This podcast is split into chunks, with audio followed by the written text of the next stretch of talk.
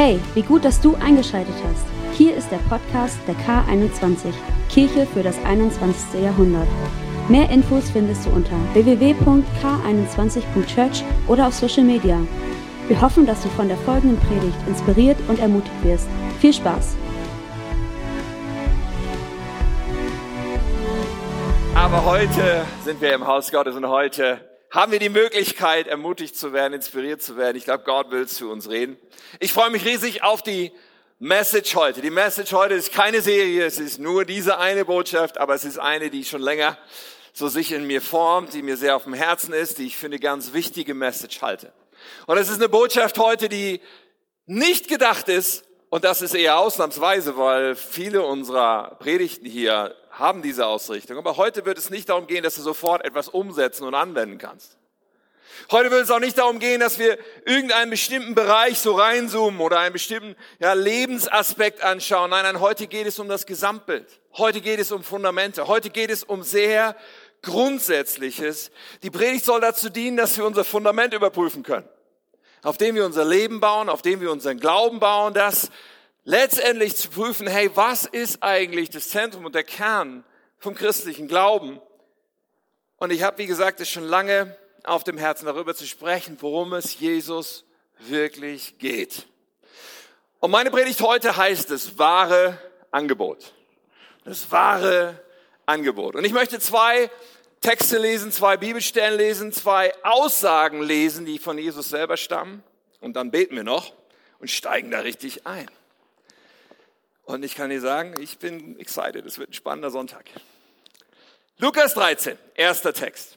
Lukas 13. Jemand fragte ihn, also Jesus wird hier gefragt, Herr, werden nur wenige errettet werden? Er, Jesus, erwiderte, die Tür zum Himmel ist eng. Bemüht euch hineinzukommen, denn viele werden es versuchen. Doch wenn der Hausherr die Tür verschlossen hat, wird es zu spät sein. Dann werdet ihr draußen stehen, klopfen und bitten, Herr, öffne uns. Doch er wird entgegnen, ich kenne euch nicht. Wow. Krasse Bibelstelle. Und ergänzend Johannes 10, Verse 14, 15 und 27. Da sagt Jesus auch, er spricht hier, ich bin der gute Hirte. Ich kenne meine Schafe. Und sie kennen mich. So wie mein Vater mich kennt und nicht den Vater. Ich gebe mein Leben für die Schafe. Und später sagt er noch, meine Schafe hören meine Stimme. Ich kenne sie und sie folgen mir. Lass uns beten. Herr Jesus Christus, ich, ich bin immer wieder erstaunt darüber, wie sehr du uns liebst. Und das gilt jedem, der diese Worte jetzt hört. Du liebst uns, du willst uns begegnen du hast ein Angebot für uns. Und ich bete, Herr, dass du uns die Augen öffnest und dass unser Fundament nicht auf Illusionen gebaut ist im Leben, sondern auf dir, auf dem, was du uns tatsächlich anbietest, Herr. Und ich bete, dass du heute wirkst und dass wir so viel näher an dich rankommen durch diesen Tag. Ich bete, dass du sprichst, dass du redest zu jedem von uns. Amen. Amen. Bestimmt kennt ihr das auch. Es gibt manchmal so Situationen, da kaufen wir was oder wir schließen einen Vertrag ab und wir sind so überzeugt, dass wir eine ganz bestimmte Sache dadurch bekommen oder eine ganz bestimmte Sache Teil des Deals ist. Aber es kann sich manchmal anders herausstellen. Ich habe zum Beispiel mein Auto bestellt und dann konfiguriert man ein Auto. Heutzutage ein Auto zu konfigurieren ist komplizierter als ein, ein eine Diplomarbeit oder sowas, eine Masterarbeit oder ein, ein Staatsexamen in Jura, ja. So, man konfiguriert dieses Auto und überlegt sich, wenn ich das klicke, dann ist das dabei und wenn ich das klicke, dann ist das dabei. Und ich dachte, das Auto, also im Prospekt stand, das Auto würde ganz bestimmte Sitzbezüge haben. Und dann kriege ich das Auto später und dann sind die Sitzbezüge anders. Und ich dachte, what? Was ist das? Ich rufe den Verkäufer an und sage, ich überprüfe das. Und dann sagt er hinterher, ja, ja, der Hersteller hat die Produktion geändert, nachdem der Prospekt schon da war. Ich dachte, er, euer Ernst? Ich habe gedacht, er hat solche Sitze, jetzt hat er solche Sitze. Nun, das ist überlebbar, zugegeben. Ja, also ich konnte das Auto trotzdem fahren, kann es, ist alles kein Thema. Aber es war irgendwie anders, als ich dachte. Und ich meine, wie oft geht uns das? Manchmal blinkt es im Internet, hier klicken, gratis. Nur schnell deine Details eingeben und plötzlich, ehe du dich versiehst, hast du ein Abo abgeschlossen, wo irgendwie der erste Monat gratis ist, aber dann kostet's Geld. Oder die, der, der Handyanbieter sagt dir, ja nur fünf Euro im Monat, Sternchen kleingedrucktes, für sechs Monate, danach 18 Monate, 30 Euro im Monat. Und du denkst, irgendwie habe ich mir das anders vorgestellt, oder? Das Angebot hatte ich anders verstanden. Man nennt sowas eine Illusion. Wir geben uns einer Illusion hin, ja. Wir glauben, dass wir etwas Bestimmtes bekommen, aber Tatsachen sind anders. Und in Bezug auf Handyverträge und Autopolster und sowas ist das ja vielleicht noch irgendwie verschmerzbar. Aber wenn es um den Glauben geht, um die ewigen Dinge geht, hey, dann ist es doch irgendwie wichtig, dass wir da nicht von einer Illusion ausgehen, oder? In Bezug auf Jesus. Ich meine, in Bezug auf Jesus gibt es auch so lustige Illusionen, wie zum Beispiel die Sache, wie er ausgesehen hat. Ich habe euch mal ein Foto mitgebracht von Jesus. So hat er nicht ausgesehen, okay? Jesus war weder blond noch blauäugig. Ich bin sicher. Ich meine, ich habe ihn nicht persönlich getroffen, aber ich bin mir sicher, er war nicht blond, er war nicht blauäugig. Denn er war Jude, er kam aus dem Nahen Osten, er wird schwarze Haare gehabt haben. Aber okay, auch damit können wir leben. Ja, wenn jemand glaubt, Jesus hat so ausgesehen, bitteschön. Kein wirkliches Problem, okay? Aber wenn es um das geht, was Jesus uns anbietet, das wahre Angebot, dann liegen die Dinge doch ein bisschen anders, oder? Dann möchte ich keine Illusion aufsitzen. Dann möchte ich, dann will ich, wenn es irgendwie geht, die Wahrheit kennen und das wahre Angebot kennen und daraufhin Ja sagen und mich dafür entscheiden können. Ich will verstehen, wie dieses Angebot wirklich aussieht. Und wer legt nun fest, was das wahre Angebot ist? Ich meine, da steckt das Wort Wahrheit drin. Und Wahrheit, mit Wahrheit ist das ja so eine Sache. Viele Menschen heute sagen, ja, Wahrheit ist flexibel. So, du hast deine Wahrheit und ich habe meine Wahrheit. Ich glaube, so funktioniert das nicht, ja. Ich meine, ich bin sehr dankbar dafür und finde das unheimlich gut, dass Menschen, jeder Mensch darf frei entscheiden, was er für die Wahrheit hält, okay? Total super. Wenn jemand anders etwas anderes für die Wahrheit hält, easy, kann er machen. Aber trotzdem, ihr Lieben, Logik sagt, es kann nicht alles gleichzeitig tatsächlich wahr sein. Ja, wir können alles Mögliche für die Wahrheit halten, aber was tatsächlich wahr ist, ist vielleicht eine andere Geschichte. Ja, wenn wir die Frage nehmen, gibt es einen Gott oder gibt es keinen Gott? Man kann beides für wahr halten, aber unmöglich kann beides gleichzeitig wahr sein. Es geht einfach nicht. So, und deswegen ist doch die spannende Frage, was ist Wahrheit und wer definiert denn, was Wahrheit ist? Nun, wenn es einen Gott gibt, dann offensichtlich er. Dann gibt es auch eine Wahrheit, die er definiert und diese Wahrheit ist absolut nicht flexibel.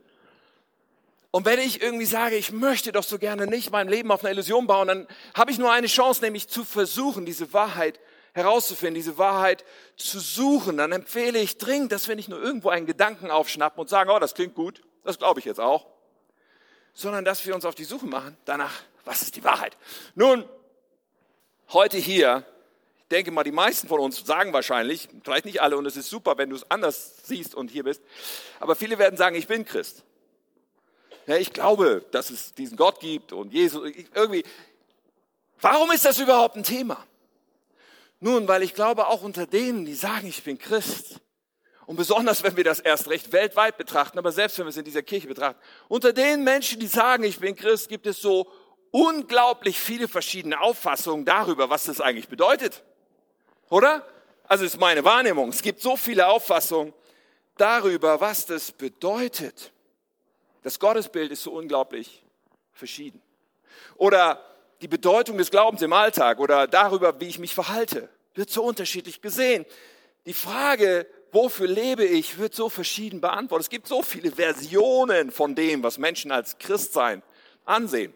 Und da gibt es so diese ganz krassen, äußerlich beobachtbaren Dinge. Ich war neulich in Jerusalem und war in der Grabeskirche so in Jerusalem und da gibt es diesen Stein, diesen sogenannten Salbungsstein, von dem irgendwelche Leute behaupten, das wäre der Stein gewesen, wo Jesus als Leichnam gesalbt wurde und fürs Begräbnis vorbereitet wurde. Und wenn ich dann Leute beobachte, die da reinlaufen und die diesen Stein förmlich, absch förmlich abschlecken und, und da einen riesen Bohai machen um diesen Stein, dann denke ich, hey, ich bin mir sicher, dass sie sagen, dass sie Christen sind. Und ich will auch niemandem was absprechen, ganz ehrlich. aber irgendwie sind wir auf zwei verschiedenen Planeten unterwegs. Ja, irgendwie ist das, was diese Person als christlichen Glauben und wichtig dafür ansieht und was ich, als ist was völlig Verschiedenes. Oder? Aber natürlich gibt es das auch in den subtileren Dingen. In den Dingen, die dann irgendwie so mehr vielleicht unser ganz persönliches Leben betreffen oder unser Gottesbild betreffen. Viele Menschen stellen zum Beispiel, stelle ich fest, immer so interessante Ursache-Wirkungszusammenhänge her und versuchen bei allem, was ihnen im Leben passiert, irgendwie rückzuschließen, was bedeutet das jetzt, was Gott mir damit sagen will. So nach dem Motto, Gott ist sauer auf mich und das merke ich daran, dass ich gerade keinen Parkplatz finde.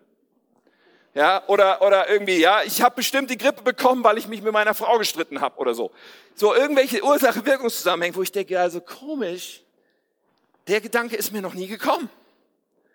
Anders, ja, oder, oder auch diese Frage auf der anderen Seite, wie flexibel ist das, wie ich mein Leben lebe? Und wie sehr beziehe ich eigentlich diesen Gott ein und versuche herauszufinden, was er darüber denkt, wenn es um meine Beziehung geht oder meine Sexualität oder mein Geld oder meine Zeit oder meine, äh, keine Ahnung, den Umgang mit, mit Lügen und Wahrheit und so. Und ich merke, das sind manche extrem viel flexibler unterwegs, als ich es bin. So unterschiedliche Versionen. Oder dann natürlich diese, diese eigentlich so zentrale Frage, was ist, wenn wir auf die Ewigkeit schauen, hinter den Vorhang sozusagen, wenn wir sterben, was was macht den Unterschied darüber, ob ich dann angenommen bin von Gott und bei Gott sein werde oder nicht? Auch da gibt es unterschiedliche Auffassungen. Die einen sagen, ja, die Taufe ist das Entscheidende. Die anderen sagen, nein, ein Glaubensbekenntnis oder ein, ein, ein Übergabegebet ist das Entscheidende. Der nächste sagt, nein, nein, du musst gute Werke tun und du musst das und das an Regeln befolgen oder du musst Kirchenmitglied sein. Und dann gibt es welche, die sagen, nein, Gott, am Ende nimmt er sie alle an. Und ich denke, es ist interessant, was für ein Spektrum da ist. Und wir Christen haben ja ein Dilemma an dem Punkt. Das Dilemma ist folgendes, nämlich auf der einen Seite wollen wir nicht, und auch ich will das nicht, wir wollen niemanden verurteilen. Wir wollen niemandem etwas absprechen. Wir wollen nicht so tun, als hätten wir die Wahrheit gepachtet und dann sozusagen äh, dem anderen vorschreiben, was er zu glauben hat. Nein, nein, das wollen wir nicht. Aber auf der anderen Seite brauchen wir erstens für uns selbst Orientierung. Wir brauchen für uns selbst eine Überzeugung. Und wenn wir unser Glauben miteinander teilen wollen, was ja das Wesensmerkmal auch von Kirche ist, dass man miteinander diesen Glauben teilt und miteinander dieses Leben teilt und auf dem Weg ist, ja, dann braucht es doch bestimmte Dinge, wo wir sagen, hey, das, da, da sind wir uns einig, das sehen wir gemeinsam so. Was für ein Dilemma. Und ich als Pastor, ich will sagen, ich habe die Wahrheit nicht abonniert. Aber ich sehe auch eine Verantwortung, darüber zu reden und, und von meinen Überzeugungen zu sprechen und Orientierung zu geben. Aber in erster Linie möchte ich eigentlich bewirken, auch heute mit dieser Predigt, dass wir alle schauen, okay, wie kann ich selber rausfinden? Wie kann ich meine Fundamente anschauen und dann mir anschauen, was steht in diesem Buch, in dieser Bibel, in diesem Wort Gottes? Was sagt Jesus selbst über das Angebot, was er uns macht? Und nicht zu bauen auf irgendwas, was irgendwer gesagt hat, und vielleicht dann eine Illusion zu haben, auf die wir bauen. Okay. Mit diesem Dilemma gehen wir übrigens im Umgang mit anderen Kirchen. Lass mich die Gedanken auch noch sagen, ich bin immer noch in der Einleitung. Aber im, im Umgang mit anderen Kirchen, und ich bin dankbar dafür, da haben wir so eine Lösung gefunden, meistens sowas wie ein Glaubensbekenntnis zur Basis zu machen. Ja, es gibt ja das apostolische Glaubensbekenntnis, ein frühkirchliches Glaubensbekenntnis. Ich glaube an Gott, den Vater und so weiter, an den Sohn, an den Heiligen Geist. Und dann sagen wir, okay, wer dem zustimmt, ja, der ist hier sozusagen Teil des Clubs, alles super. Macht die Sache auch irgendwie lebbar nach 2000 Jahren Kirchengeschichte und so viel Abzweigungen, die man nehmen kann. Ich bin dankbar dafür. Und jede einzelne Zeile dieses Glaubensbekenntnisses glaube ich auch. Okay? Aber wenn es um mein Glaubensleben geht und deins, wenn es auch um unser Teilen des persönlichen Lebens geht, springen wir zu kurz, wenn das Glaubensbekenntnis alles ist, wo wir darauf wir uns einigen können weil das Glaubensbekenntnis viel Raum übrig lässt, dafür Dinge anders zu interpretieren und Dinge nicht zu begreifen von dem Angebot, was Jesus uns macht. Zumindest glaube ich das. So deswegen schauen wir ein bisschen dort hinein. Was ist das wahre Angebot? Mach dich auf die Suche. Und wer noch etwas Motivation braucht heute Morgen, also mich wühlen solche Bibelstellen schon lange auf und bis heute wo Jesus sowas sagt, wie wir haben es am Anfang gelesen in, in Lukas 13, wo er solche Sätze sagt, da werdet ihr draußen stehen und bitten und klopfen, bitten, Herr, öffne uns. Und er, also er, Gott, der Herr, der, der da auf der anderen Seite der Tür ist, in diesem Ewigkeitsperspektivmoment, er wird sagen, ich kenne euch nicht. Wow. Und Jesus sagt sowas ja mehrfach. Da gibt es in, in Matthäus, ich weiß nicht, 26 oder sowas, da gibt es diese Geschichte von den Jungfrauen mit den Öllampen. Matthäus 25 ist das. Und, und auch da gibt es dann einige, die hinterher hören, hey, ich kenne euch nicht. Oder in Matthäus 7, und das ist ein krasser Text, ganz ehrlich, also Bergpredigt, wo Jesus sagt, nicht jeder, Vers 21, nicht jeder, der dauernd Herr zu mir sagt, wird in das Reich kommen, in dem der Himmel regiert, sondern nur der, der den Willen meines Vaters im Himmel tut. An jenem Tag des Gerichts werden viele zu mir sagen, Herr, haben wir nicht mit deinem Namen geweissagt? Herr, haben wir nicht mit deinem Namen Dämonen ausgetrieben und mit deinem Namen Wunder getan? Doch dann werde ich ihnen unmissverständlich erklären, ich habe euch nie gekannt. Macht euch fort. Ihr habt nie auf mich gehört. Ich denke so, was? Das ist doch krass, oder? Ich meine, das ist schon ein Brett. Wenn Jesus das hier so beschreibt und beschreibt, dass da Menschen sind, die ihn Herr nennen, dass es Menschen gibt, die sogar in seinem Namen Wunder tun und Gott ihnen sagen wird, ich habe euch nie gekannt. Also, ich finde, das hat schon Gewicht und es lohnt sich, da hinzuschauen. Und wir merken, wie viel da drin liegt. An dieser Bibelstelle sehen wir, was Jesus in den Mittelpunkt stellt, an, an verschiedenen Stellen eigentlich. Der Mittelpunkt für Jesus ist etwas, was er das Kennen nennt. Jesus kennen. Ich habe ich möchte heute mit uns so eine kleine Grafik malen. Ich habe eine Grafik mitgebracht und das Jesus kennen ist eigentlich der entscheidende Ankerpunkt, wenn du mal klickst auf die Grafik. Jesus kennen. So, für Jesus steht im Mittelpunkt, dass wir ihn kennen und er uns kennt. Und dieses Kennen von ihm, das bedeutet offensichtlich nicht, dass er weiß, dass wir existieren. Keine Sorge, das weiß er. Er hat jedes Haar gezählt auf dem Kopf und so weiter. Er weiß, dass wir existieren. Aber wenn Jesus davon redet, dass er uns kennt und dass wir ihn kennen, dann meint er irgendwie was anderes. Und auch da lohnt es sich, und das wollen wir heute machen, reinzuzoomen. Was meint er denn? Was bedeutet denn dieses Kennen genau? Als was sollen wir ihn denn kennen? Wie sollen wir ihn denn kennen? Um zu erleben, dass er sagt, ich kenne dich. Und äh, interessant ist, dass dieses Kennen im Glaubensbekenntnis nicht vorkommt. Nur mal so by the way. Was meint er also? Kennen. Als was? Kennen. Und ich will mit uns heute vier Facetten anschauen.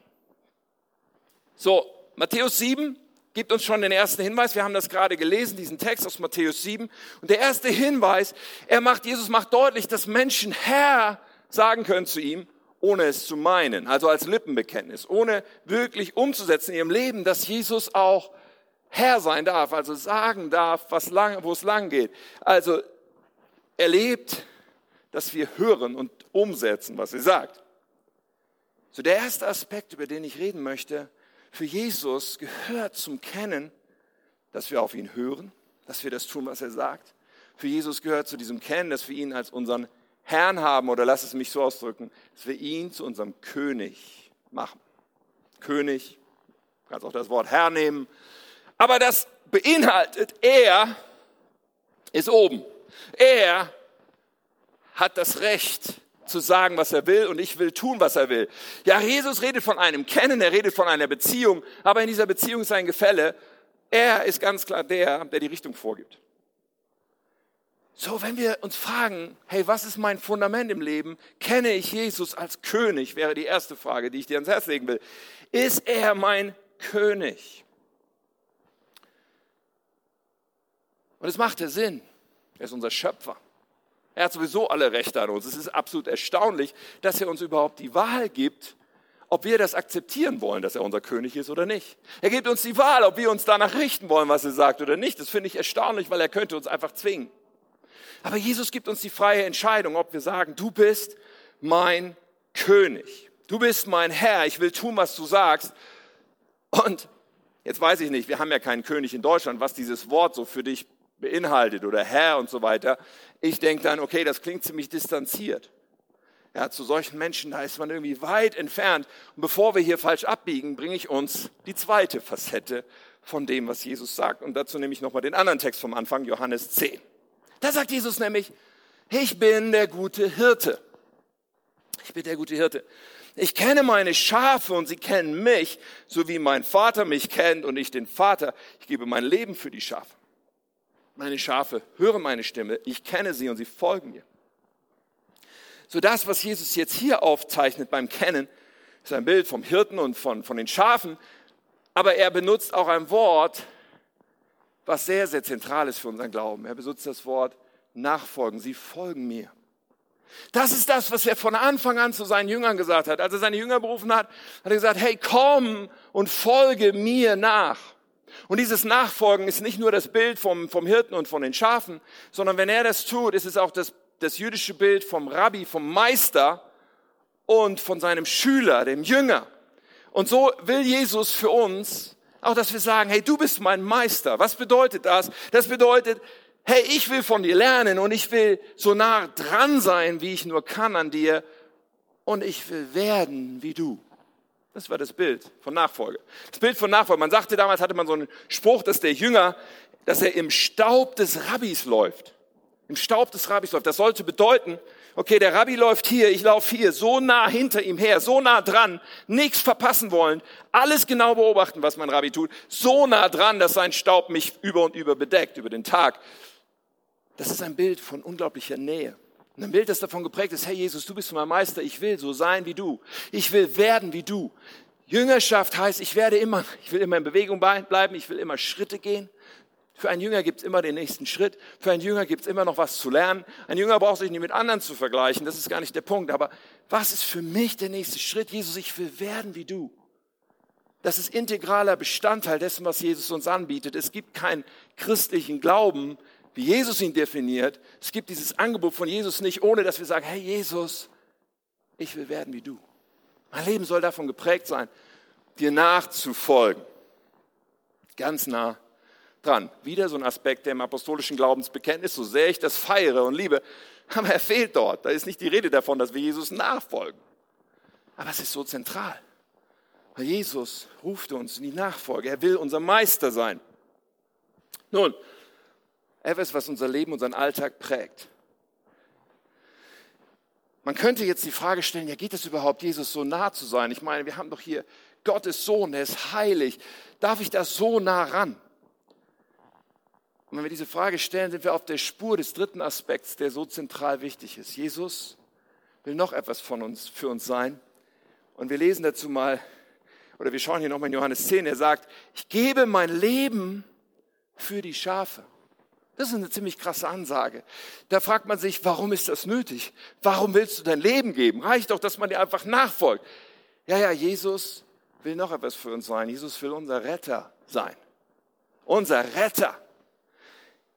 Er möchte uns retten. Dieses Wort ist nicht selbsterklärend, würde ich sagen. Wir müssen verstehen für dieses Wort, dass wir Rettung brauchen als ich ganz am Anfang meines Glaubenslebens komme von einem atheistischen äh, Background sozusagen, als ich gesagt habe, Jesus, komm in mein Leben, wenn es dich gibt, dann bist du jetzt mein Herr, dann, dann gehöre ich dir. Zu dem Zeitpunkt hatte ich das mit dem Retter noch nicht verstanden, aber ich hatte verstanden das mit dem Herr, mit dem König. Aber wir müssen dann auch verstehen, er ist unser Retter und wir brauchen Rettung. Das hat damit zu tun, dass wir verstehen müssen, was Gottes Agenda ist. Gott möchte etwas wiederherstellen, was er von Anfang an wollte.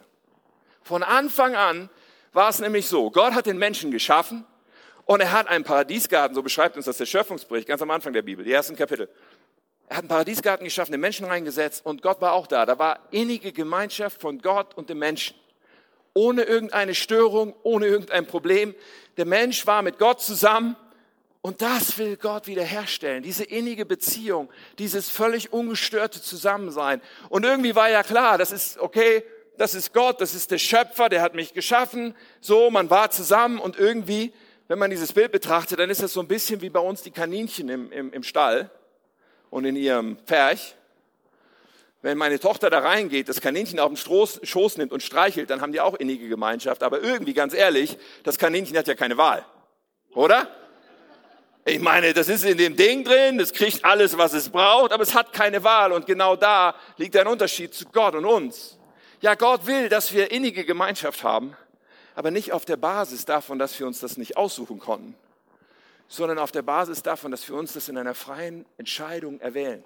Liebe braucht eine freie Entscheidung. Und so gab es auch am Anfang in diesem Szenario, was Gott gemacht hat, wo er uns reingesetzt hat als Menschen, es gab eine freie Entscheidung.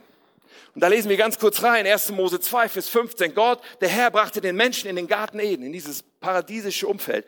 Er sollte ihn bebauen und bewahren. Da gab es direkt einen Auftrag für uns. Er befahl den Menschen jedoch, du darfst jede beliebige Frucht im Garten essen. Viel, viel Freiheit. Du darfst alles genießen. Abgesehen von den Früchten von einem Baum. Vom Baum der Erkenntnis des Guten und Bösen. Wenn du die Früchte von diesem Baum isst, musst du auf jeden Fall sterben. Ja, dann das, der Mensch konnte gar nicht absehen, was es bedeutet, weil er, er musste noch nicht sterben. Er war noch nicht sterblich. Aber Gott sagt, du hast volle Freiheit, du darfst alles genießen, aber es gibt eine Grenze. Warum? Weil es braucht doch diese eine Grenze, woran sich festmacht. Ob der Mensch sagt, ich vertraue dir, ich tue, was du sagst, weil ich weiß, dass es das Beste ist. Das ist die Basis von jeder Art von Gehorsam, die Gott von uns möchte bis heute. Die Basis von jeder Art von Gehorsam ist, dass wir verstehen, Gott, du willst das Beste für mich und darauf vertraue ich und deswegen tue ich, was du sagst. Und deswegen versuche ich nicht den anderen Weg zu nehmen. Deswegen will ich das tun, was du sagst. Weil Gottes Gebote, das sind Sicherheitsgurte, keine Handschellen. Das sind alles Dinge, die gut für uns sind. Aber die Basis davon ist, dass ich verstehe, ich vertraue dir. Ich weiß, du meinst es gut. Manchmal habe ich nicht den Horizont zu verstehen, warum das jetzt gut ist. Aber ich weiß, du bist gut. Deswegen tue ich, was du sagst. Aber der Mensch in diesem Garten mit all diesen Möglichkeiten und der einen, einen Grenze, der Mensch kam an den Punkt zu sagen, nee, ich entscheide mich anders. Ich möchte mein eigener Herr sein. So er aß von dieser Frucht. Und wir Theologen nennen das den Sündenfall. Der Moment, wo der Mensch sagt, ich möchte lieber selber entscheiden. Ich möchte lieber das tun, was ich will. Und weißt du das, wenn wir über Sünde sprechen, Sünde wird ja oft verstanden als irgendwelche Taten, die wir tun. Und ja, das können Sünden sein, doch, doch der Kern von Sünde ist etwas anderes als die Tat mit ihren zerstörerischen Folgen. Der Kern von Sünde ist dieses Herz, was sagt, ich bin mein eigener Herr. Ich bin der Maßstab. Ich tue, was ich will. Und diese Entscheidung, die der Mensch getroffen hat, die ganze Menschheit geprägt. Denn wir kommen auf die Welt. Jedes Baby kommt auf die Welt mit dieser Herzenseinstellung ich bin der Mittelpunkt und ich tue, was ich will. Und je älter ein Mensch wird, desto mehr wird es sichtbar. Dass wir alle rumlaufen mit diesem Problem, mit diesem Sündenproblem in uns. Zu sagen, ich bin mein eigener Herr. Ja, wir erziehen und wir sozialisieren und wir tun alles, damit da irgendwie ein sozialverträgliches Wesen draus wird. Aber die Haltung innen drin ist, am Ende entscheide ich, tue, was ich will. Und das ist das Kernproblem. Paulus beschreibt es dann so, alle Menschen haben gesündigt in Römer 3. Alle Menschen haben gesündigt und das Leben in der Herrlichkeit Gottes verloren. Das heißt, diese Gemeinschaft mit Gott verloren, diese Beziehung in Ewigkeit mit Gott verloren, getrennt sein von Gott. Alle Menschen geht so. Doch Gott, jetzt spricht Paulus an eine christliche Gemeinde, von Christen, die etwas verstanden haben. Er sagt, Gott erklärt uns aus Gnade für gerecht. Gnade ist ein Geschenk, was wir nicht verdienen. Er gibt uns etwas aus Gnade. Es ist sein Geschenk an uns durch Jesus Christus, der uns von unserer Schuld befreit hat, denn Gott sandte Jesus, damit er die Strafe für unsere Sünden auf sich nimmt und unsere Schuld gesühnt wird. Wir sind gerecht vor Gott, wenn wir glauben, dass Jesus sein Blut für uns vergossen und sein Leben für uns geopfert hat. Alle haben gesündigt, ja, weil wir schon so geboren werden mit der Haltung, ich bin unabhängig von Gott. Und wir alle brauchen einen Retter. Und das Krasse ist, dass Gott uns so sehr liebt, dass er für dieses Problem selber eine Lösung schafft, dass er Mensch wird, dass er Jesus Christus, dass er ans Kreuz geht und unschuldig einen bestialischen Tod stirbt, stellvertretend für uns, um etwas zu tragen, was wir verdienen, nämlich die ewige Trennung von Gott dann letztendlich von uns zu nehmen. Und wir brauchen diesen Retter. Aber wenn Jesus unser Retter wird und wenn wir verstehen, okay, Jesus kennen, das bedeutet, ich mache dich zu meinem Retter. Ich nehme dieses Geschenk an, was du mir anbietest. Ich habe es nicht verdient. Ich kann auch nachträglich nichts verdienen. Aber du schenkst es mir, ich nehme das und sag, hey, danke, du vergibst mir meine Schuld, du machst mich zu einem Kind Gottes, du stellst wieder her diese Beziehung mit Gott, die immer schon gewollt war. Und da ist Gnade für mich. Und weißt du, das ändert sich nicht mehr. Auch wenn ich auf die Nase falle, wenn ich versage, wenn ich Mist mache, wenn mir klar wird, oh Mann, jetzt habe ich diesen Menschen so verletzt oder jetzt habe ich diese Sache gemacht, von der Gott doch eigentlich gesagt hat, dass ich es nicht tun soll. Wenn das klar wird, hey, ich weiß, hey Jesus, du bist mein Retter, ich kann kommen und um Vergebung bitten und, und kann erleben, dass meine Schuld vergeben ist. So, das ist gewaltig. So, das ist die Basis dafür, diese Nähe überhaupt erleben zu können und in diese Nähe zu kommen, die Gott für uns will, dieses Kennen von Jesus überhaupt zu erleben. So, Jesus will unser König sein, unser Meister sein und er will unser Retter sein. Wow. Das ist, was das Fundament unseres Glaubens sein sollte. Aber eine Facette, ihr könnt euch das bei der Grafik denken, da fehlt ja noch was. Eine Facette kommt noch. Und auch sie gehört zu dem Angebot, was Jesus macht. Und dazu lesen wir etwas aus Johannes 15, Vers 13. Da sagt Jesus Folgendes. Die größte Liebe beweist der, der sein Leben für die Freunde hingibt.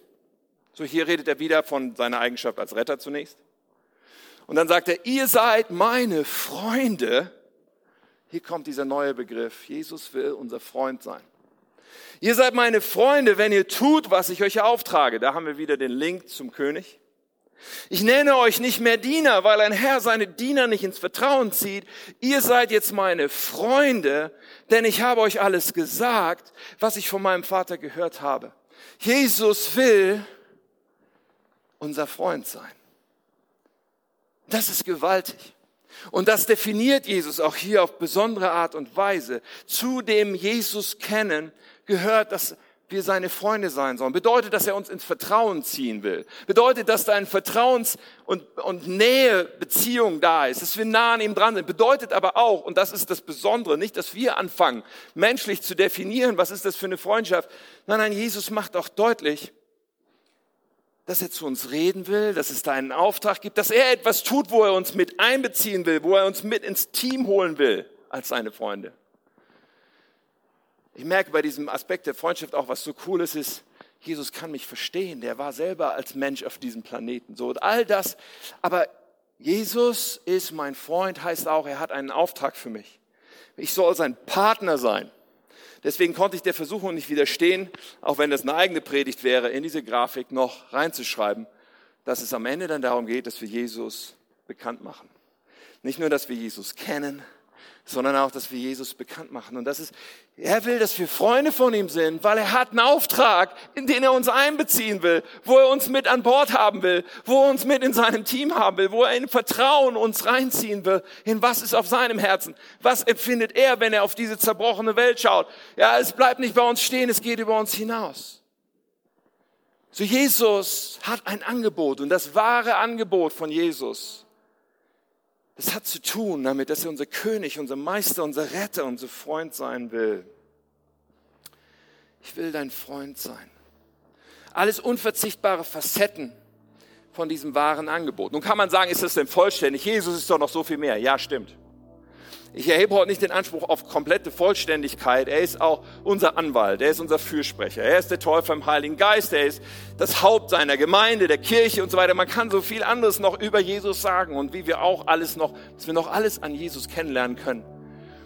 Und doch bin ich überzeugt, dass diese vier Facetten für ein gesundes Fundament sorgen, wenn wir sie alle einbeziehen. Wenn wir nicht anfangen zu sagen, ich nehme das eine, aber das andere ist mir nicht so wichtig. Nein, nein, diese vier Facetten gehören eigentlich untrennbar zusammen. Wenn du das studierst, was Jesus selber sagt, wenn du deinen Glauben nicht darauf baust, was irgendein Mensch sagt, irgendeine Idee, irgendeiner, der sagt, ich verstehe unter Christsein das und das, Punkt, Punkt, Punkt. Nein, nein. Sogar nicht Tim Sukowski. Ich mache euch Mut. Studiert das, was Jesus sagt, was er uns anbietet. Und dann wirst du an diese Worte immer wieder stoßen. Des Kennens. Und dann wirst du immer wieder darauf stoßen, dass Jesus definiert, wer er ist und wie wir ihn kennen. Ja, und da sind noch so viel mehr Worte, aber diese sind so zentral und wiederholen sich. Jesus, du bist der König. Und das ist die eine Frage, die du dir heute stellen darfst. Ist Jesus mein König? Habe ich das für mich ganz, ganz fest gemacht? Ich meine, wenn wir diese vier Facetten, bevor wir da nochmal, wenn wir diese vier Facetten reinschauen, es wird auch deutlich, worum es nicht geht. Jesus will nicht unser Wunscherfüllungsautomat zum Beispiel sein, mit irgendwelchen obskuren Ursache-Wirkungszusammenhängen. Nach dem Motto, wenn ich nur den richtigen Knopf drücke, kriege ich die Gebetserhörung und den Segen, den ich mir wünsche, daraus. Das ist nicht, wie es funktioniert. Jesus ist auch nicht an Äußerlichkeiten interessiert. Nach dem Motto, ich muss nur dafür sorgen, dass mein Leben irgendwie christlich aussieht. Nein, Äußerlichkeiten, da hat er sich oft genug mit den Pharisäern und anderen gekloppt und gezopft, also nicht buchstäblich gekloppt, aber weißt du, der hat sich oft genug Auseinandersetzungen geliefert, weil er gesagt hat, es ist wie ein weiß lackiertes Grab, außen weiß, aber innen Verderben und, und, und Verwesung. Es geht nicht um Äußerlichkeiten.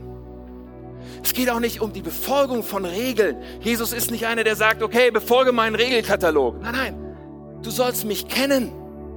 Paulus geht so weit zu sagen, er sagt uns, alles ist erlaubt. Ja, das ist so wie, es gibt gar keine Regeln. Es ist, ja, und auf eine Weise stimmt es, alles ist erlaubt, sagt Paulus in, in 1. Korinther 10, 23. Alles ist erlaubt, aber nicht alles ist hilfreich. Alles, es ist alles erlaubt, aber nicht alles ist gut. Weißt du, wenn jemand sagt, darf ich als Christ, Punkt, Punkt, Punkt, darf ich das noch? Also mein Empfinden ist, da hat jemand nicht verstanden, was das wahre Angebot von Jesus ist, wenn er überhaupt diese Frage stellt. Weil die Frage ist nicht, was darf ich gerade noch tun? Ja, auf der einen Seite, hey, alles ist erlaubt, aber das ist nicht meine Richtung. Ich tue alles, was irgendwie vielleicht erlaubt ist. Nein, nein, meine Richtung ist, ich will Jesus kennen.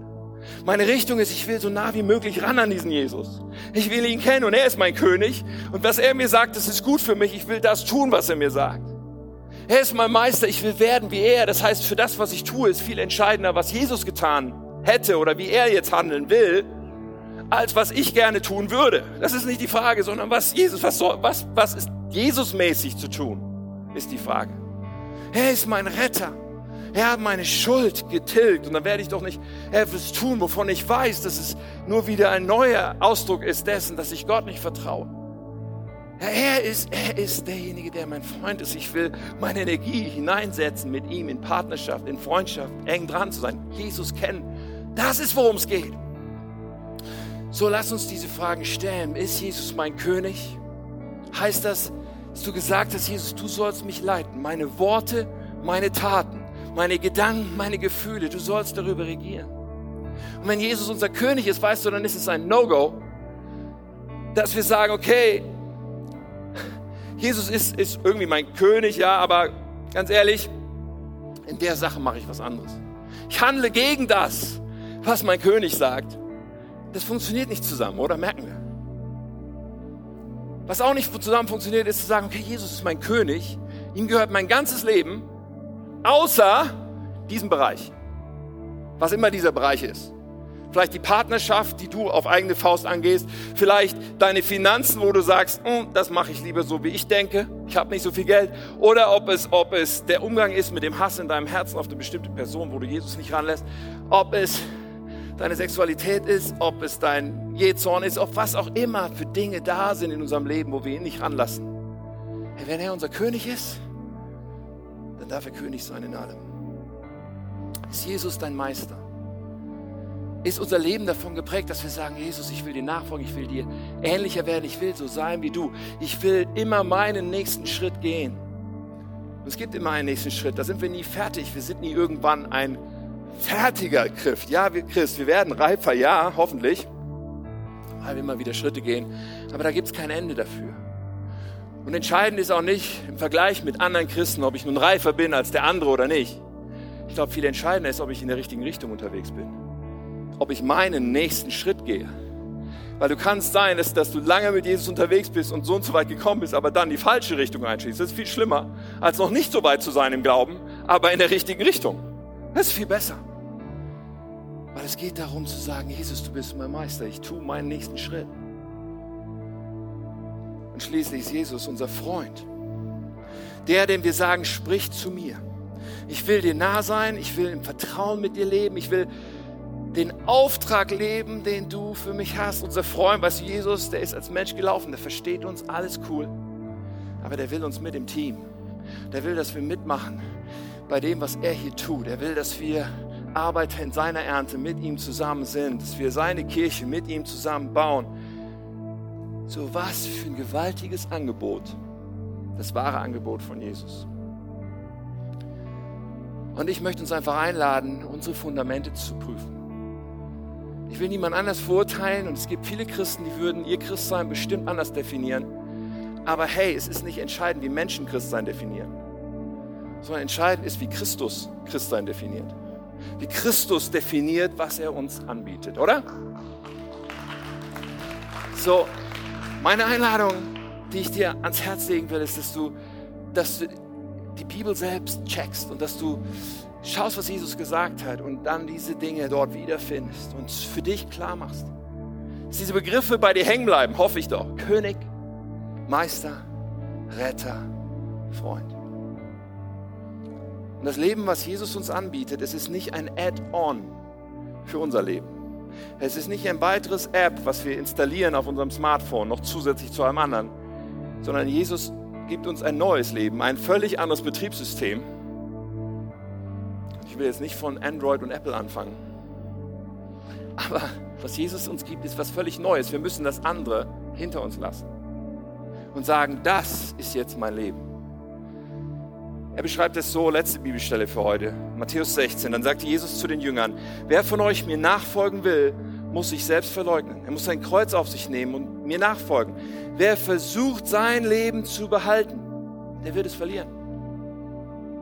Wenn wir immer noch glauben, nein, ich will aber so und Jesus, bitte komm doch mit und segne doch, was ich hier tue. Nein, nicht unser Leben behalten. Wer versucht, sein Leben zu behalten, wird es verlieren.